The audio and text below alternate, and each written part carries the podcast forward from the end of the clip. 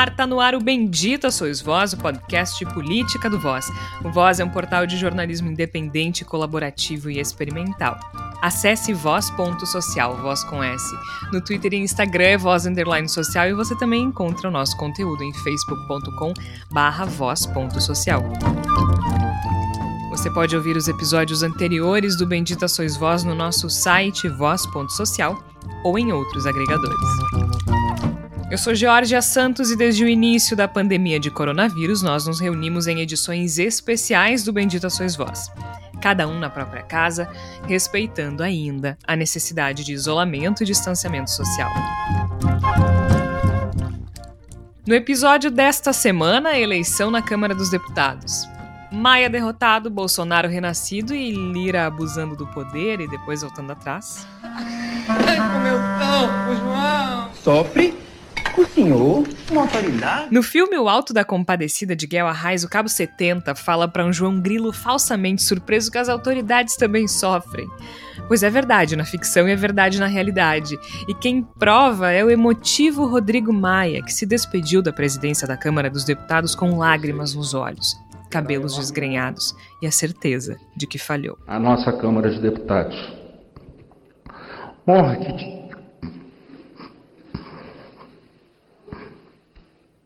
Me preparei para não chorar, mas não deu. Honra que tive pelos últimos quatro anos e sete meses. Essa certeza todos nós temos no embate entre Rodrigo Maia e Jair Bolsonaro, o presidente que adora leite condensado venceu. Mas não nos enganemos, Bolsonaro se fortaleceu sim com a vitória de Arthur Lira. Mas foi uma vitória cara. Ele está nas mãos do novo presidente da Câmara que assumiu tirando os opositores da mesa diretora, mas voltou atrás e fez um acordo com a oposição. Ah, o deputado do Progressistas do Alagoas fez festinha para comemorar a vitória, com aglomeração, filha do Roberto Jefferson e Joyce Hasselman, entre outros. Na peça do Alto da Compadecida, de Ariano Suassuna, o autor diz que é uma história altamente moral, um apelo à misericórdia, ao que João Grilo responde: ele diz a misericórdia porque sabe que se fôssemos julgados pela justiça, toda a nação seria condenada. Acho que a gente está dentro de uma peça do Ariano Suassuna e ainda não percebeu, porque é assim que parece, é assim que o Brasil parece. Surreal demais para ser verdade. Eu vou conversar sobre isso com os meus companheiros de sempre, Flávia Cunha, Igor Natush e Tércio Sacol. Flávia Cunha, seja bem-vinda a mais um capítulo desta novela brasileira que parece não ter fim, Flávia. Pois é, Jorge, aproveitando aí que citou esse clássico aí da literatura brasileira, né? Não sei, só sei que foi assim, né? Porque realmente o toma lá da cá voltou com tudo, né, nessa prática de fisiologismo, né, essa, essa prática da má política brasileira, né, e, e a gente percebe que nada mudou, infelizmente, a gente que estava vindo naquela crescente de pensar e falar sobre sobre possibilidade de abertura de impeachment e outras coisas que poderiam ser melhores para o Brasil, pelo menos no nosso ponto de vista e de muita gente, mas pelo jeito ficaremos no mesmo lugar. Tudo indica, né? A Flávia citou o Chicó, não sei, só sei que foi assim. E é assim que a gente se sente um pouco, né, Igor Natush? Mas a gente até sabe como foi, porque afinal de contas, a mamata não acabou, não, né, Igor Natush? pois é, Jorge, Tércio, Flávia, ouvintes benditas sois vós. Eu acho que se a gente fosse tentar resumir o que a gente testemunhou no começo dessa semana em Brasília seria que uh, de onde menos se esperava foi de onde realmente não saiu nada. Né? A gente via, via e testemunha uma tentativa de discussão no sentido de que ah, agora nós temos uma nova política, agora é a vez de mudanças radicais, e no fim a gente voltou exatamente ao que sempre foi, né? Quem comprar o Centrão com melhor moeda acaba levando todo o butim. E a gente tem muito que discutir, inclusive no sentido de até que ponto há estabilidade nesse acordo, que por enquanto é uma vitória do Jair Bolsonaro, mas no, na próxima curva talvez não seja tanto assim. E eu vejo aqui, Tércio Sacol, agora, nesse exato instante, a gente grava na terça-feira à noite, dia 2 de fevereiro, feriado em Porto Alegre, Nossa Senhora dos Navegantes, Iemanjá.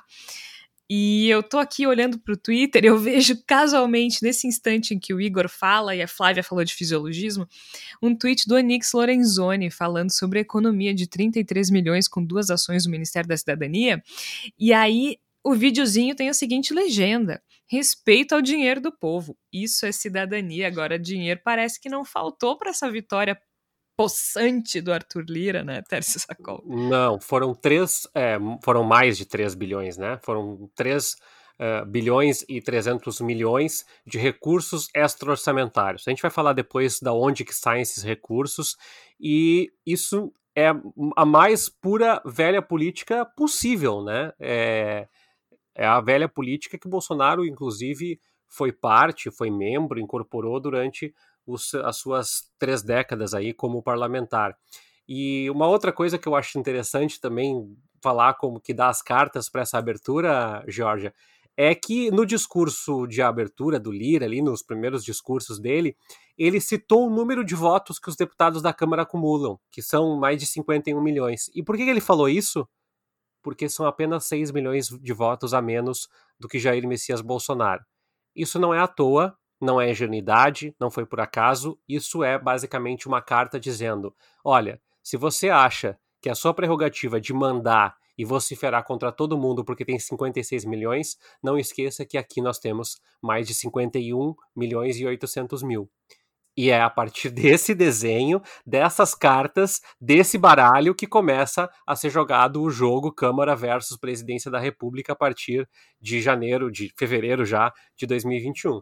E não é bolinho, né, Igor Natucci? Mas eu acho que a gente tem que, é, tem que ir por partes para entender uh, o significado dessa vitória do Arthur Lira. Eu acho que a, a, o primeiro momento, acho que isso que o Tércio fala é um segundo momento. Então, eu vou retroceder um pouquinho para a gente uh, entender que eu acho que o primeiro momento é o embate Jair Bolsonaro versus Rodrigo Maia. Rodrigo Maia apostou em Baleia Rossi, do MDB de São Paulo, Jair Bolsonaro apostou em Arthur Lira. Esse é esse é o primeiro momento dessa disputa, é, é, a primeira questão que a gente precisa avaliar.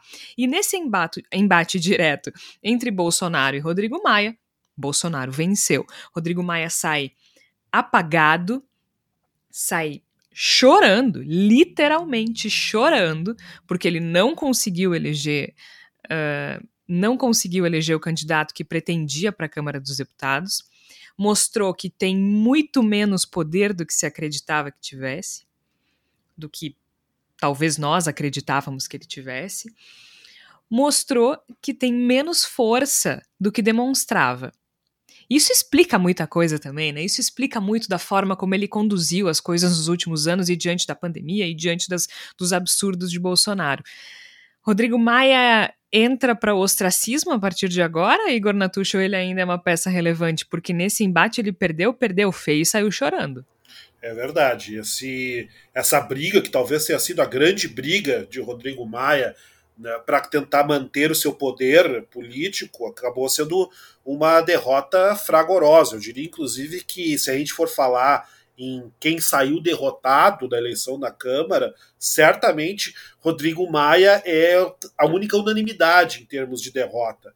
Eu sinto que a leitura, e óbvio que a gente depois isso vai se aprimorar com o tempo, mas eu sinto que no momento a leitura a respeito da figura de Rodrigo Maia, de como ela sai dessa situação, está um pouco contaminada, digamos assim, pela questão óbvia dos mais de 60 pedidos de impeachment, no qual ele ficou sentado em cima até ficar com a bunda quadrada, não quis nem olhar nenhum deles, e certamente isso aí acaba contaminando um pouco a leitura que se faz a respeito desses quatro longos anos de reinado do Rodrigo Maia. Mas acho que a gente tem que tomar cuidado, mergulhar e levar em conta que não foi apenas derrota do Rodrigo Maia nesse longo embate, né, dos, especialmente nos últimos dois anos, contra Jair Bolsonaro. Ele segurou praticamente todos os projetos bolsonaristas na, na, na Câmara, quase nada avançou, e especialmente a lei anticrime do ministro Sérgio Moro foi completamente aniquilada por Rodrigo Maia, então acho que a gente não teve apenas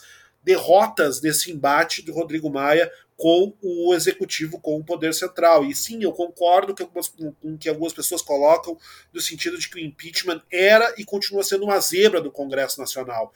Mas o que aconteceu, o que me parece que aconteceu, foi um processo de enfraquecimento, de perda do poder de Rodrigo Maia a partir de junho do ano passado, quando talvez se tinha o timing mais adequado, mais perfeito para tocar adiante, ou pelo menos ameaçar tocar adiante um processo de impeachment. E o que, que fez Rodrigo Maia? Rodrigo Maia ficou o tempo todo falando de modo a depreciar a sua própria bala de prata, né? Quem é que tem uma bala de prata e fica dizendo, ah, mas fica tranquilo, eu não vou usar a arma, eu não vou dar o tiro. O único momento em que ele usou o impeachment como, como uma arma, e foi mais recentemente, que ele efetivamente ameaçou aceitar um dos mais de 50 pedidos de impeachment que estão na Câmara dos Deputados, ele claramente não tinha intenção nenhuma de fazer isso. Disse, mas vem cá, tu tem trocentos pedidos aí, por que, que tu não usou até agora, né?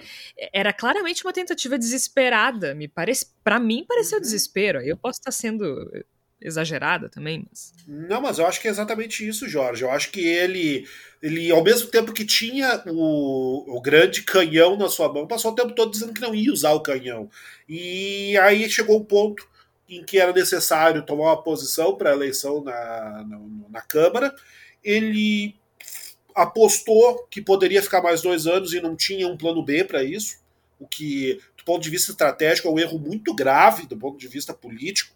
Né? Foi, contou apenas com a vitória no STF, contou como se fosse algo garantido, como ah, o STF é meu parceiro nessa briga com o Bolsonaro e vai concordar comigo, quebrou a cara acabou atropelado pelo próprio partido, né? Porque no, no fim das contas o Dema, os democratas queriam e votaram em Arthur Lira e não em Rodrigo Maia. E aí ele começou a ameaçar com impeachment, só que era uma ameaça absolutamente vazia, porque nem a velhinha de Taubaté achava que ia rolar um impeachment agora, no apagar das luzes do último momento. Esse tipo de ataque, esse tipo de, de bomba deixada da saída, é uma coisa que combina talvez com a personalidade do Eduardo Cunha. Eu ia dizer só o Eduardo Cunha é? faria isso. Eu, te... eu, abri o microfone agora para dizer o Eduardo Cunha e tu trouxe o nome dele. Eu imagino ele fa... que não foi muito diferente do que ele efetivamente fez. Claro, lá, exatamente. O que, a que Dilma, fez... né? O que, que fez o Eduardo Cunha com a Dilma, né? Ah, vocês não vão me ajudar na comissão de ética, toma bomba. Foi isso, isso aconteceu. Não é a personalidade do Rodrigo Maia, nunca foi. Ele acabou, de certo modo, enfraquecendo o seu próprio poder num longo processo. Acho que ele foi muito poderoso no começo do governo Bolsonaro, chegou a fazer sentido aquele ar meio de estadista que ele ganhava, aquela coisa quase de primeiro-ministro. Isso foi se enfraquecendo ao final do tempo, e aí vou até usar uma, uma terminologia espacial, assim, ele virou uma anã branca, né? Queimou muito forte durante um tempo, continua uma figura política densa, mas não tem mais brilho quase nenhum. Assim. Então acho que a, a, a grande figura política que surgiu, Rodrigo Maia, vai a tendência nesse momento é que realmente se apague completamente e se torne uma figura de pouca relevância dentro das decisões do Congresso Nacional. Agora, Tércio, se nessa briga direta o Rodrigo Maia perdeu e o nosso presidente que adora leite condensado venceu, é, é uma vitória que também tem seus limites, né? Porque a gente fala como se absolutamente todas as pessoas, todos os deputados que votaram em Arthur Lira fizessem parte da base do Bolsonaro. E a gente sabe que não é assim.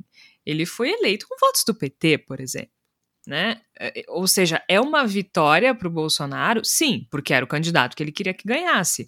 Mas isso não significa que ele fica mais poderoso com isso, necessariamente, né?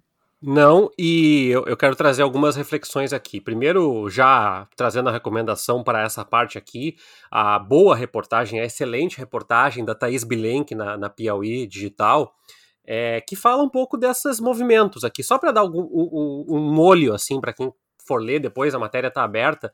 Ela fala da Marília Reis, do PT, que ela fechou um acordo direto com Lira para garantir a ela votos para que fariam derrotar o nome que o PT indicasse para o posto, para que a Marília então assumisse é, é, parte da, da primeira, dos cargos, a primeira secretaria no caso. O PSB teve o, o Júlio Delgado negociando com Lira e acabou cedendo a vaga que teria direito à quarta secretaria à deputada da rede. Depois teve a traição aí do Lira, todo esse escândalo que aconteceu, que a gente já comentou por alto, mas de qualquer forma, o, o, Alessandro Molon, por exemplo, que é articulador da indicação de um deputado, se indignou depois, ou seja, eu estou trazendo aqui PSB e PT, dois partidos de notória oposição, e, e a rede também, de notória oposição ao Lira, e só para não falar só do Lira, Vou colocar também o Rodrigo Pacheco. O Rodrigo Pacheco, é bom lembrar, no Senado, é um nome que foi rejeitado desde o início por Jair Bolsonaro. Quem convence Jair Bolsonaro a adotar ele como um nome é, possível, potencial, forte, é o Davi Alcolumbre. O Davi Alcolumbre é exatamente essa figura fisiológica que quer perpetuar o poder no, no estado dele, no Amapá, uh, não conseguiu eleger o prefeito, que é parente dele. Mas o que, que eu estou trazendo aí, botando tudo no liquidificador, uh, Georgia, é que, na realidade, não dá para analisar e transpor e dizer assim, é a vitória do Bolsonaro, é a vitória do Centrão. E no caso do Rodrigo Pacheco, no Senado, diria mais, indo atrás um pouco da história dele e dessa ascensão meteórica, já que ele é um parlamentar jovem, né, ele tem é, eh, 40 e poucos anos, ele é um senador que tem ambições políticas e que não vai uh, tolir a, o Senado à luz e à face do Bolsonaro. Ele também não vai enfrentar Bolsonaro, mas ele tem, uh, uh, tende a mostrar um traquejo que favorece ele e o DEM como uh, prováveis candidatos para daqui a dois anos. No caso do Lira, o Lira é o candidato do PP, mas mais do que do PP, é o candidato da política tradicional. E esse, essa, essa conversa com o PT, com o PSB, com o PSL, com outros tantos partidos que uh, a priori estavam rejeitando a sua candidatura, mostra que na realidade o Lira ele não tem apego e amor ao Jair Bolsonaro nem a Dilma Rousseff, nem a Michel Temer, nem a ninguém. O PP tem amor ao poder, às verbas uh, parlamentares, à, à, influência política, ao impacto, à capilaridade que a Câmara pode dar para prefeituras, para deputados uh, federais que vão alcançar os deputados estaduais e assim por diante. Então, que eu quero dizer com isso é que é muito simplista e reducionista a gente chegar e dizer assim: ah, é a vitória e o Bolsonaro sai fortalecido. Sai fortalecido porque derrota o Maia. E sai fortalecido porque tem figuras bizarras que vão assumir comissões importantes e cargos importantes. Mas não é uma transição ou não é uma transposição é, ipsis literis, que tu pode chegar e dizer assim: ah, agora o Bolsonaro vai colocar. Já se tem comentários em Brasília de que Arthur Lira não está muito disposto a bancar a pauta moral de Jair Bolsonaro, só a pauta econômica. E mesmo assim, à luz de ministérios que podem ressurgir e cargos que podem ser nomeados para uh, partidos como o próprio PP e outros partidos como republicanos, o PL, etc, etc. Então, uh, sintetizando esse processo, não dá para a gente chegar e dizer que é, tudo isso é costurado de uma maneira a ponto de dizer agora os partidos de esquerda estão enfraquecidos. Estão por conta de um contexto, mas é o Centrão hoje tem uma analogia que eu li no Twitter muito bem colocada. O Centrão hoje, todo mundo fala assim: ah, o Bolsonaro fez barba, cabelo e bigode agora, com, com dois aliados. Na realidade, o Centrão colocou o Bolsonaro na cadeira do barbeiro, fez a barba, o cabelo e o bigode, colocou a navalha no pescoço e agora vai cobrar o preço. Essa é a, a boa analogia para se colocar. O Centrão ele faz o presidencialismo de coalizão se tornar um presidencialismo de coerção. Assim foi com Dilma, assim foi com Lula, assim foi com Michel Temer, que era o mais uh, pródigo filho do Centrão, assim foi com Fernando Henrique e assim será com quaisquer presidentes daqui para frente, porque o Brasil é um, um, país que dá muito embalo, dá muito impacto, dá muita força é, potencial para esses partidos. Então, é muito mais complexo do que pode se supor o que a gente tem até agora, Jorge. Tu citaste a reportagem da, da Thaís Bilenque na Piauí, né? E tem uma frase que eu achei bem, bem interessante, porque a reportagem é Festival de Traições na Câmara. E ela fala: para rifar Maia, traiu-se até deputado que tinha traído. Uh, e eu acho, Flávia, que isso é um retrato da, da política brasileira, mas mais interessante do que isso é que finalmente, acho que, quer dizer, para quem defende Bolsonaro, essa isso não vai mudar absolutamente nada, mas eu acho que é um momento em que fica mais escancarado que Bolsonaro faz a mesma política que sempre se fez, né? É, é, é, um, é de uma hipocrisia gigantesca, é de uma. É, e de uma clareza gigantesca também, né? Que ele faz o que sempre se fez. A gente sabe como é que funciona a oferta de emendas na Câmara dos Deputados. E ele faz o que ele sempre fez, mais do mesmo. Pois é, ele faz mais do mesmo, mas continua, né, como tu, como tu comentaste antes, continua tentando bancar, né, essa coisa meio moralista e de tentar dizer que não é a mesma coisa, né. Uh, e eu só queria comentar que o, o, o falou ali, né, sobre essa questão de que aparentemente o Lira não vai uh, bancar as pautas de costume, que vai tentar mesmo realmente apoiar essa é a votação das, das reformas do, do, Paulo Guedes, né? Uh, eu acho que ele não é, ele não tá, ele tá tentando se descolar de ser um bolso, bolsonarista, né? E acho que isso aí também já é uma sinalização de que não vai ser, de que ele não vai ser completamente submisso nesse papel de presidente da Câmara, né? Quando ele fala no discurso que ele não é nem de direita nem de esquerda, que eu acho uma coisa completamente babaca, né? Mas tudo bem, então tá, ele é do centro mesmo, como ele, como a gente já diz, né? Mas esse centrão assim que a gente sabe que pende muito mais para a direita do que para a esquerda, né? Se a gente for pensar em termos de ideologia ou até da falta de ideologia, né? E eu acho que é que é interessante a gente comentar, né? A, a festinha que, que, que ele fez, né? Depois uh, da votação, é o festival do, do mau gosto, e ainda, né, eu acho que inclusive devia ter no convite no dress code lá, né, não usar máscara, né, não importa se estamos numa pandemia, o que demonstra também uh, o quanto é hipócrita, né, porque durante o discurso ele falou da importância uh, de, da, da, vacina, de como a vacinação tem que ser algo a ser levado adiante nesse momento, e depois ele promove uma boa de uma aglomeração cheia de figuras uh, políticas controversas e todos sem máscara como tem que ser, né? Então eu acho que é já é uma demonstração de que ali ele está respeitando o presidente nesse negacionismo, apesar de tentar dizer que não é negacionista. É, o Arthur Lira é uma figura que, é, como todos os deputados, né? A gente tem centenas de deputados, então fica bastante difícil de conhecer todos e quem, quem é, atua de uma maneira mais intensa dentro da Câmara, né, Igor? Agora, é muito importante a gente entender um pouco de quem é o Arthur Lira, né? Acho que a Flávia traz um gancho importante, porque ele é líder dos partidos do Centrão, né, que fazem parte da base do governo Bolsonaro, e agora é o novo presidente da Câmara. No primeiro ato, ele conseguiu uh, manobrar para que os partidos de oposição ficassem de fora da mesa diretora. Isso uh, me assustou um pouco, né? Por quê? Um pouco não, muito. Porque o, o, a primeira coisa que eu pensei foi o seguinte, cara, se ele não faz a menor questão de manter é, as aparências, é porque ele tá muito tranquilo e muito seguro de que ele pode fazer isso sem ter nenhuma repercussão. Isso é muito perigoso na política, né? Claro que ele voltou atrás agora, e isso me deixa um pouco mais tranquila, porque afinal de contas, ok, ele tem medo, ele não tá seguro, ele não tá garantido, né? O Arthur Lira é um cara que é afiliado uh, ao PP, ao Progressistas hoje, mas ele já foi filiado ao PFL, que hoje é o DEM, já foi filiado ao PSDB, já foi filiado ao PTB, já foi filiado ao PMN. É um cara que vem de uma família de políticos, ele é filho do ex-senador Benedito Lira.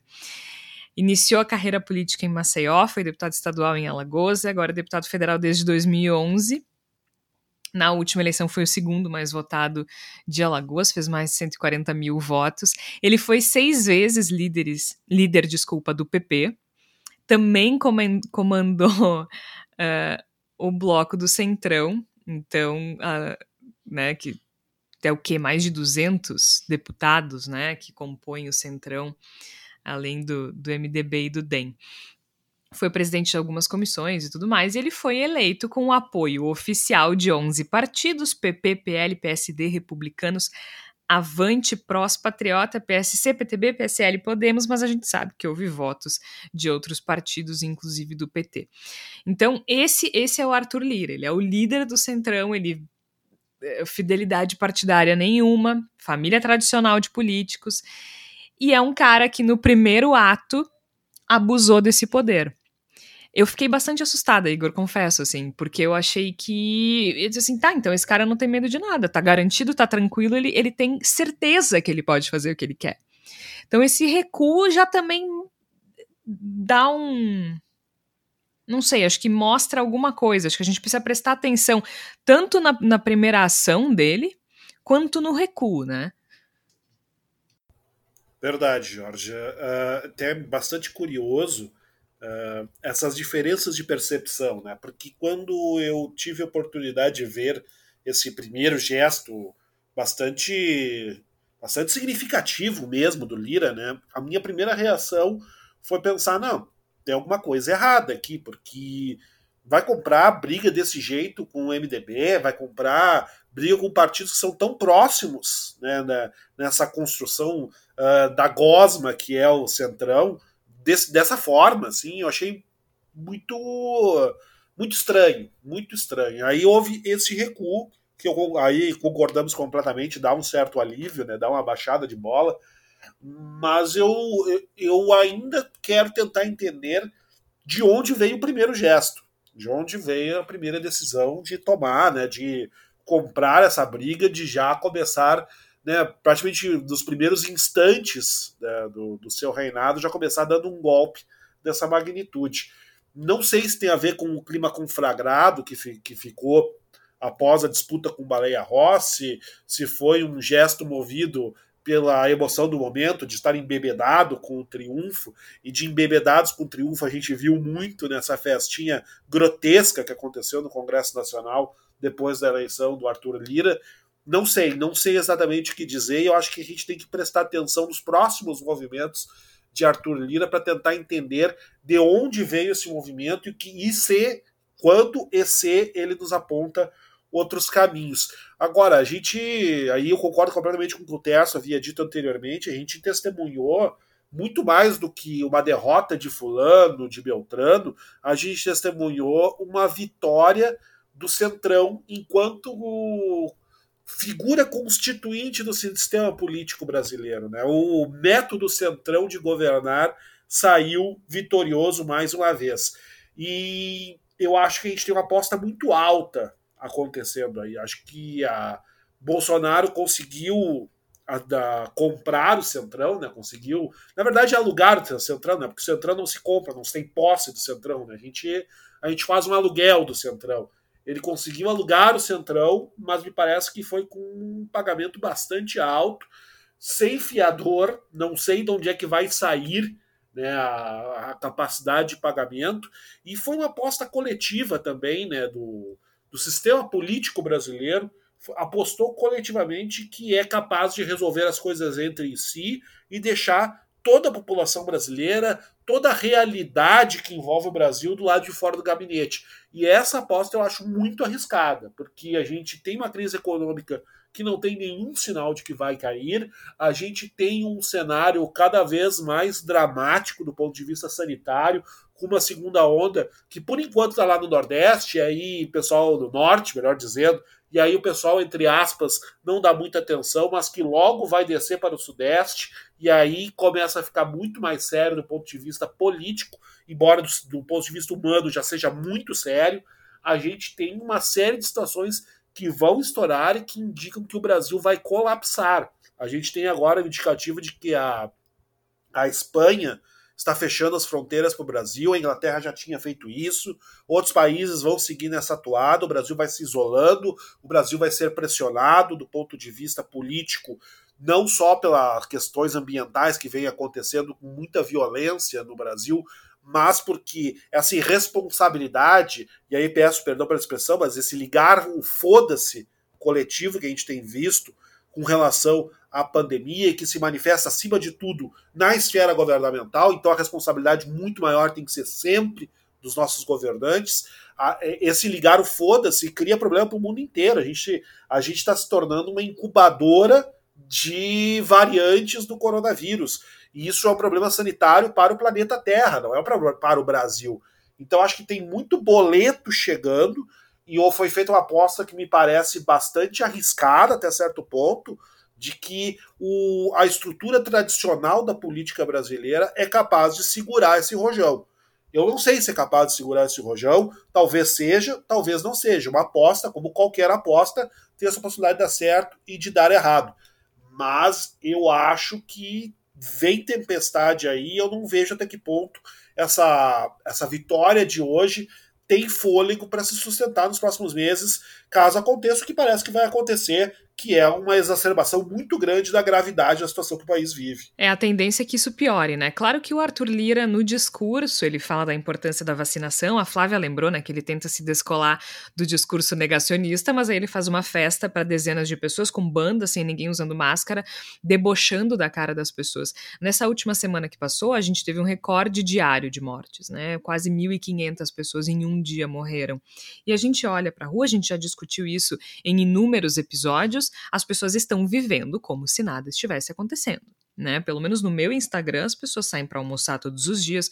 Acho que a única coisa que elas não fazem é ir para o cinema porque não está aberto. Se tivesse, iriam. Então, é, essa situação é muito delicada. E eh, acho que aceitando a tua provocação, Igor, eu acho que não tem fôlego. Até porque, gente, eu não sei se vocês concordam comigo, Igor, Tércio, Flávia, tem uma questão uh, que a Band News tem um slogan, né, que em 20 minutos tudo pode mudar, e eu sinto que a nossa política, ela, ela tá assim. Qual foi o último episódio que nós gravamos? O episódio que nós gravamos na última semana, na semana passada. A gente estava aqui discutindo a possibilidade de impeachment do Bolsonaro. Por quê?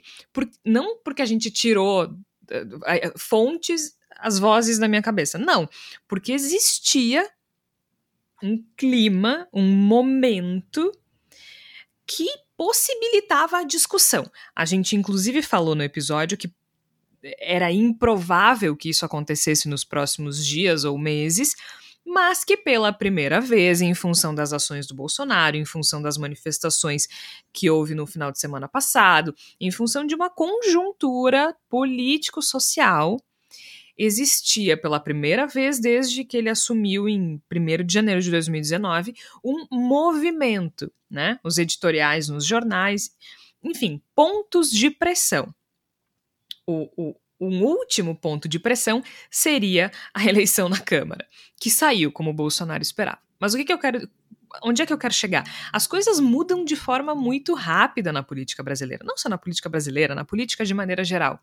Então é muito difícil a gente cravar aqui que agora, com o Arthur Lira na presidência, o Bolsonaro nunca vai, vai, vai, vai sofrer impeachment ou, ou nada vai acontecer pelos próximos dois anos. A gente não sabe disso. Vocês bem lembraram que ele deu um recado sobre os 51 milhões de votos lá dentro. Né? As coisas mudam muito rápido. E eu acho que com a, a pandemia, Tércio, isso se acentua, porque a pandemia também dá o tom tanto das ações do governo quanto das respostas das pessoas e dos pontos de pressão. Porque se não. Se um, se um governo insiste no discurso negacionista enquanto as pessoas morrem, até quando tu consegue levar isso? Né? Pois é. Eu não sei, aceitando essa provocação do Igor, acho que não, não, não, não, não temos fôlego para resistir. E, e, e, assim, a gente pode falar de várias coisas do impeachment da Dilma, a gente pode falar do, do, do movimento, da sensação, mas a minha hipótese é que nenhum impeachment é alavancado sem um forte, forte, muito forte componente econômico. É, o Brasil, segundo os dados que saíram essa semana, tem mais pessoas em situação de, de miserabilidade, de vulnerabilidade agora do que há 10 anos. Isso mostra um retumbante fracasso de qualquer coisa que seja que queiram pegar do nosso tratado civilizatório. Bom, eu acho, Jorge, a minha aposta, as minhas fichas aqui é que o Brasil cresce esse ano, sem dúvida, até porque a base de crescimento é muito frágil, é o ano passado, mas que é, a vacinação em ritmo lento, muito lento para o o Brasil precisa, e, e ainda assim lento diante dos esforços governamentais dos estados e principalmente da União, nós temos uma recuperação muito tímida. Eu acho que é o tamanho dessa recuperação que vai dar o rumo, vai dar, vai tocar o ritmo, vai tocar a música que nós vamos dançar esse ano. E sobre comprar o Centrão. Bom, é, o orçamento é importante colocar, né? A gente falou lá do dinheiro. Como é, que foi, como é que foi feito isso? O governo foi muito esperto, foi muito malandro, porque não tinha orçamento, né? Tu vai chegar e vai dizer, olha, tem que cumprir o teto de gastos. Não ano passado. Porque essa operação que o governo fez para comprar deputados é, foi um repasse de recursos que já tinham sido aprovados para obras é, e aproveitou projetos que foram aprovados ali em novembro é, para diversas áreas da administração. O que, que ele fez? Retirou esses recursos que já estavam reservados e, e não precisava de uma autorização e acabou repassando para deputados, é, sem que fique o nome deles marcado nesse projeto, isso é muito interessante, tá? Uma matéria do Estadão. É, diferente das emendas parlamentares. Né? Na emenda parlamentar, ele diz assim: ah, deputada Georgia Santos. Não, aqui não. Aqui tu não precisa. Tu diz assim: ó, vai para o prefeito de Cacimbinhas. Tá, mas peraí, Cacimbinhas? Quem é, o, quem é o deputado de Cacimbinhas? Ah, é o Tércio, mas não tá o meu nome lá. Então, isso me alavanca sem me vincular ao tomar lá da cá. E evitou o nome do parlamentar associado ao envio do dinheiro. Por que eu digo que foi uma medida esperta? Por quê? Não expõe, né, coloca como obra, e ne, durante essas negociações, esses parlamentares, ainda de acordo com essa matéria do Estadão, eram convidados para as reuniões na Secretaria do Governo, e o Ramos, o ministro Ramos, ia lá e perguntava: Olha, tu apoia o Lira? Não, apoio. Tá, beleza, então, ó, tem uma planilhazinha aqui, ó, teu partido, e vai rolar o dinheiro para ti. É uma manobra muito estratégica, é uma manobra muito sórdida, mas que deu certo, né? E comprou muita gente, efetivamente deu certo, a estratégia do governo deu certo. É, esse custo foi muito caro, só que é, essas interferências na eleição aí, elas custaram é, bilhões e bilhões para o Brasil do ano passado, que era um orçamento não afetado pelo teto de gastos. 2021, a situação tende a ser diferente. Por quê? Porque aparentemente, primeiro, é, o Brasil vai precisar é, dispensar recursos para vacina, para uma série de, de gastos com saúde, e também porque não há, é, há um indicativo de que o teto de gastos será derrubado diante desse ano, por enquanto. Então, o que eu estou colocando aqui, que eu acho que é importante colocar e, e dizer é, com relação a tudo isso, é que a, a, marcha da economia vai dizer muito como é que vai se comportar o governo Bolsonaro. Hoje ele é refém de um Congresso, né? E aí coloca o Senado, mas também coloca a Câmara, principalmente.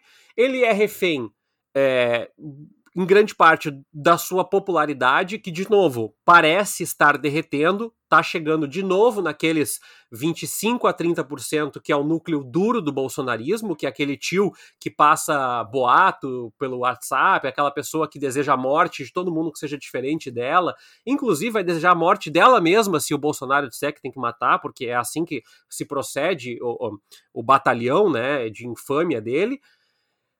Então, tu tem eh, essas peças, tu tem um jogo de xadrez onde o dinheiro parece se escassear, a popularidade parece que não está indo no caminho certo, que, para, o, para o Jair Bolsonaro, e os ingredientes políticos vão dando indicativos de que 2021 não vai ser a recuperação em V, como o Guedes fala, e aliás, o Guedes é exatamente a antítese de tudo que o Rodrigo Pacheco e o Arthur Lira vão defender que é a volta do auxílio emergencial, de que é a injeção de recursos em infraestrutura. Então, conciliar, e a gente volta aquele discursinho que, que eu fiz dez vezes aqui no, no podcast, né, Jorge? É conciliar um monte de figuras que nunca conversaram entre si, sabe? Aquele papo de louco, assim, onde cada um tá bêbado e fala de um assunto diferente, como aquela reunião de abril do ano passado mostrou, cobra um preço. E o preço é: o país está entregue à miséria, ao desemprego, à desestruturação de todas as políticas de saúde pública, às políticas de educação, as pessoas ainda estão é, desamparadas pela, pelas escolas, pelas universidades. Então, o Brasil está entregue. Até que ponto é, pode haver descompasso entre governo, Câmara e o resto do Brasil? Essa pergunta, que é a pergunta de, de aí 20 bilhões de reais, é a pergunta que vai dar a resposta do quanto Jair Bolsonaro pode segurar o governo e como que ele vai segurar. A que custo Eu ele vai segurar. Que... Desculpa, Tércio. Eu acho que esse descompasso ele vai depender muito do próprio Arthur Lira, né? Uh, porque a gente já, já, já tem algumas ideias, o Tércio lembrou bem que ele defende o retorno do auxílio emergencial e tudo mais, mas por que, que eu estou dizendo isso? E aí o Igor pode me ajudar nisso. É, ele montou, e aí o Tércio falava em descompasso entre governo e congresso e pessoas, né, e povo. hoje, quem está comandando o Congresso é, é, está ao lado de Jair Bolsonaro. E aí eu não falo só do Lira, e é por isso que eu digo que vai depender muito dele. Porque nós temos bolsonaristas comandando eh, comissões importantes, nós temos bolsonaristas em cargos estratégicos, cargos não, né, em funções estratégicas na mesa diretora e na Câmara dos Deputados de maneira geral. Afinal de contas, Igor Natucha Bia Kicis vai ser a, a, presidente da CCJ, da Comissão de Constituição e Justiça. Então, por enquanto, pelo menos entre Congresso e governo, não há descompasso nesse comecinho. Por isso que eu acho que vai depender muito do Lira, pessoa física, porque com uma Bia Kicis na CCJ, vamos combinar que é, é, só falta sentar o Carluxo ali, né? É, Porque é mais louca que ele, eu acho. É, eu, eu ia dizer isso, eu acho que ela é talvez uh, a representação uh, mais delirante e enlouquecida do bolsonarismo raiz na política institucional brasileira nesse momento. Eu até ampliaria um pouco, concordo com o que tu disseste, Jorge, eu até ampliaria um pouco porque eu acho que isso demonstra, o que a gente viu ontem, a eleição do Lira, ela demonstra que não há descompasso entre a centro-direita em geral e o governo Jair Bolsonaro. Porque se a gente pode tentar não tirar. Precisa ir muito longe, né? Exatamente. Se a gente vai tentar tirar um, um diagnóstico do que aconteceu ontem, uh, bom, a gente viu que o esforço simbolizado em Rodrigo Maia de construir uma oposição uh, de centro e de centro-direita ao bolsonarismo faleceu por falta de gente que se engajasse a esse projeto. O fato é que não existe um movimento relevante, nem no empresariado brasileiro, e muito menos no, nas instituições políticas brasileiras, nas figuras políticas brasileiras, que efetivamente esteja disposto a comprar uma briga direta com o Bolsonaro nesse momento. Então a gente falar de coisas como frente ampla se torna um exercício absolutamente ficcional, porque não há nenhum cenário e não é por falta de interesse da esquerda, é por falta de interesse das pessoas ligadas ao centro e à centro-direita. E a gente vê claramente que não há interesse de se comprometer com essa causa porque se comprometer com essa causa significa não ter a liberdade de movimentos necessária para amanhã depois abraçar o Bolsonaro, que é exatamente o que está sendo feito agora. Então me parece que ampliando essa colocação que tu trazes, Jorge, me parece que a gente vê que esse esse alinhar de passo, né, esse compasso uh, coincidente entre o Centrão e o, e o Bolsonaro se estende a todo esse espectro de centro e de centro-direita que deseja sim uma alternativa a Jair Bolsonaro, que, que crie menos problemas e menos dificuldade e torne possível as reformas, mas que não está disposto a fazer uma grande aposta num nome hipotético, caso siga acreditando que dá para fazer com Jair Bolsonaro. Então a gente tá para pensar alguma realidade sem Jair Bolsonaro no futuro, próximo ou distante, a gente tem que considerar que não há no momento um movimento de centro e de centro-direita capaz ou mesmo disposto a fazer um enfrentamento direto a Jair Bolsonaro, e por isso também Arthur Lira é o presidente da Câmara dos Deputados. O máximo que se concede é uma frentezinha bem acanhada, né? Sim, de uma frente fria. Uma frente fria. Uma... uma frente fria gelada. Agora, Flávia, se existe uma.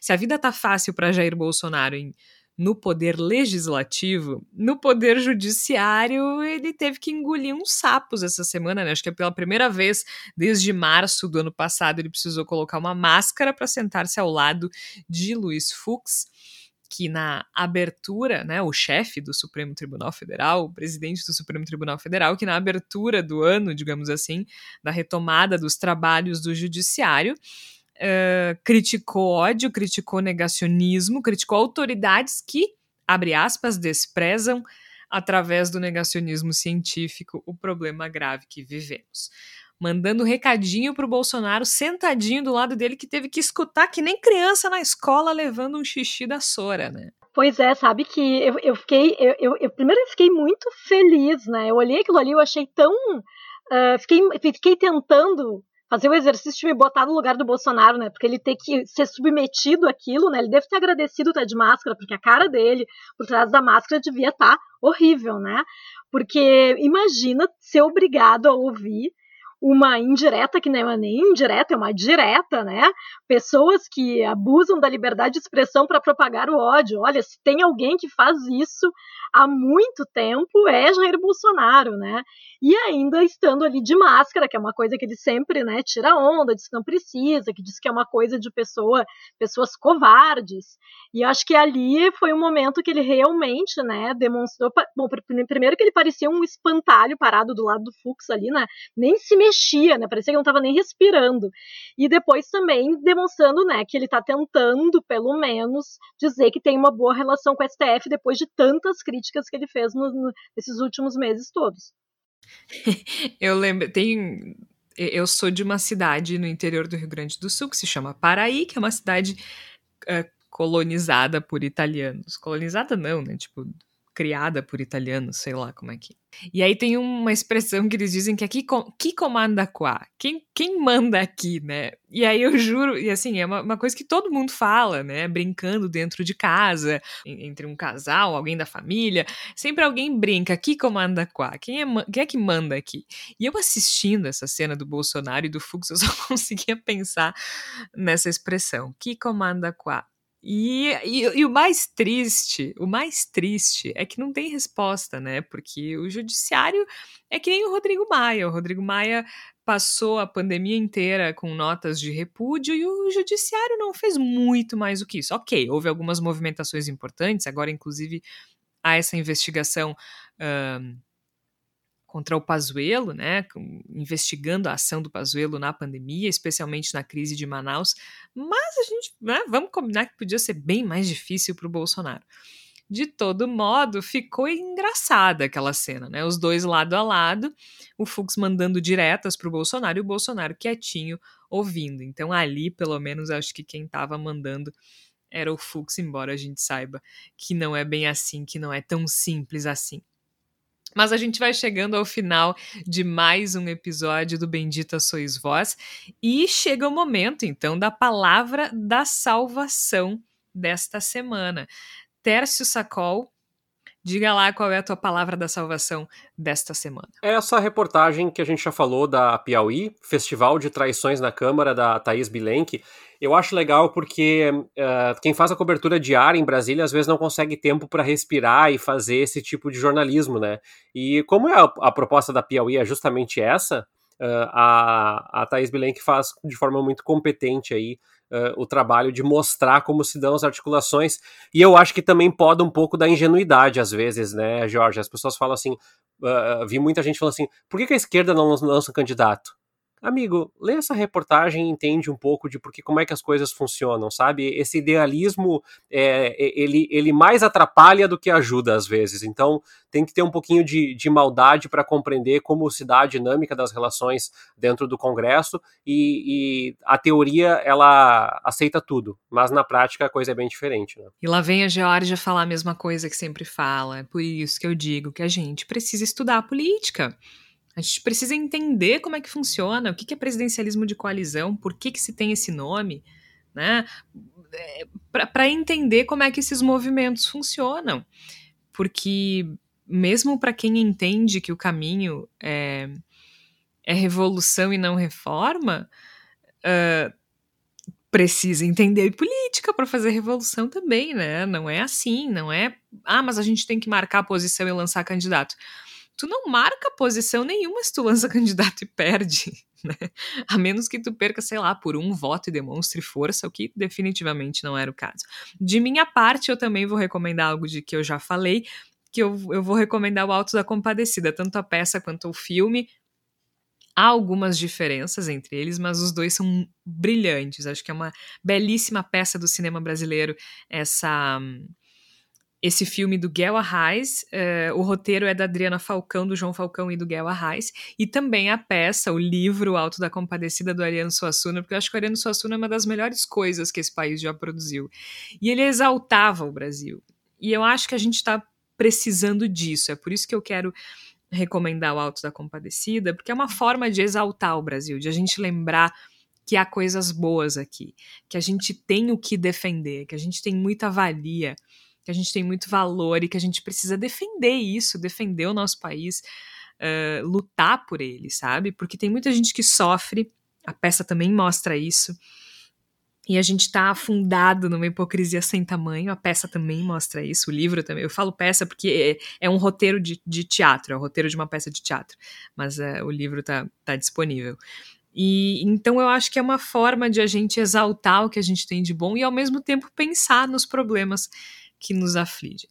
Flávia Cunha, qual é a tua recomendação? A minha recomendação é para quem está tentando bancar o intelectual, superior intelectual, para dizer para as pessoas que as pessoas são alienadas se assistirem Big Brother Brasil, é seja menos, porque eu acho que não, não, não, não quer dizer não quer dizer que porque a pessoa, por exemplo, assiste Big Brother Brasil, que ela necessariamente é alienada como se fossem coisas excludentes, né? Eu comecei a ver, tem, tá, tá, tá rolando uma, uma grande discussão na, na, minha bolha de esquerda, porque tem pessoas da minha bolha de esquerda que não estão constrangidas em fazer comentários sobre Big Brother, e eu acho que tá tudo bem.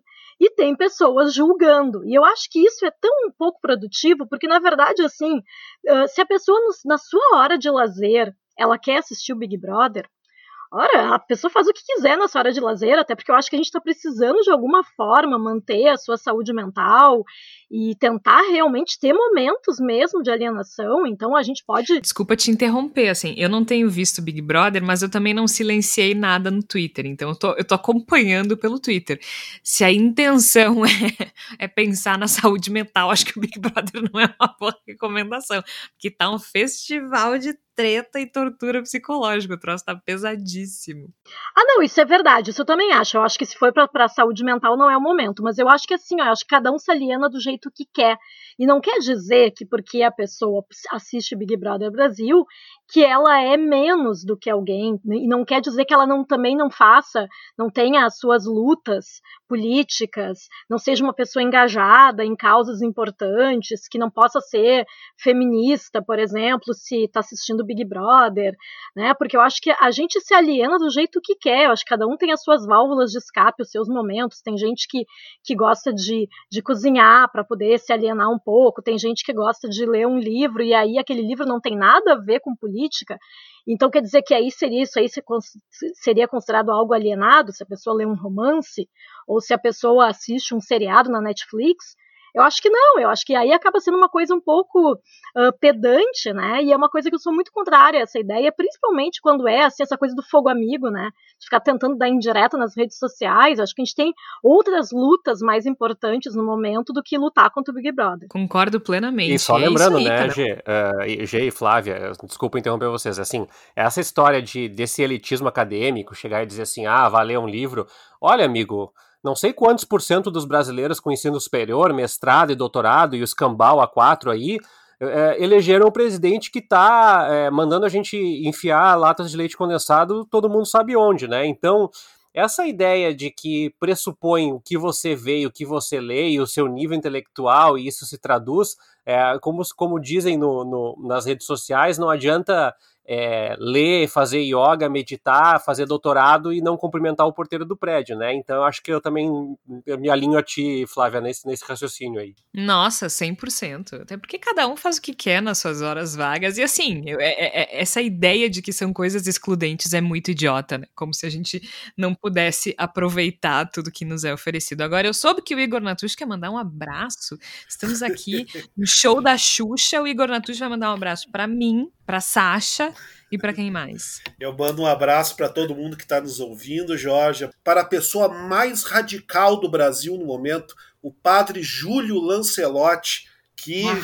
cometeu nesses últimos dias um dos gestos mais maravilhosos que a gente teve a oportunidade de, de, ver, diante de um descalabro que se tornou muito comum nos centros urbanos, né, que é a instalação de pedras afiadas, com o objetivo de causar desconforto e inviabilizar que moradores de rua se deitem embaixo de viadutos e tudo mais. O que fez o padre Júlio Lancelotti, esse grande nome do Brasil no momento? Ele pegou uma marreta e foi lá e arrebentou com as pedras. Eu acho que esse é um recado maravilhoso que eu deixo com uma mensagem de esperança para o ouvinte, para a ouvinte do Bendita Sois Vós. Às vezes não adianta diálogo, tem que pegar e resolver na marretada. Um grande abraço, Padre Júlio Lancelotti. Ah, que belíssima lembrança. Eu acho que a gente encerra esse episódio de hoje com essa mensagem do Padre Júlio.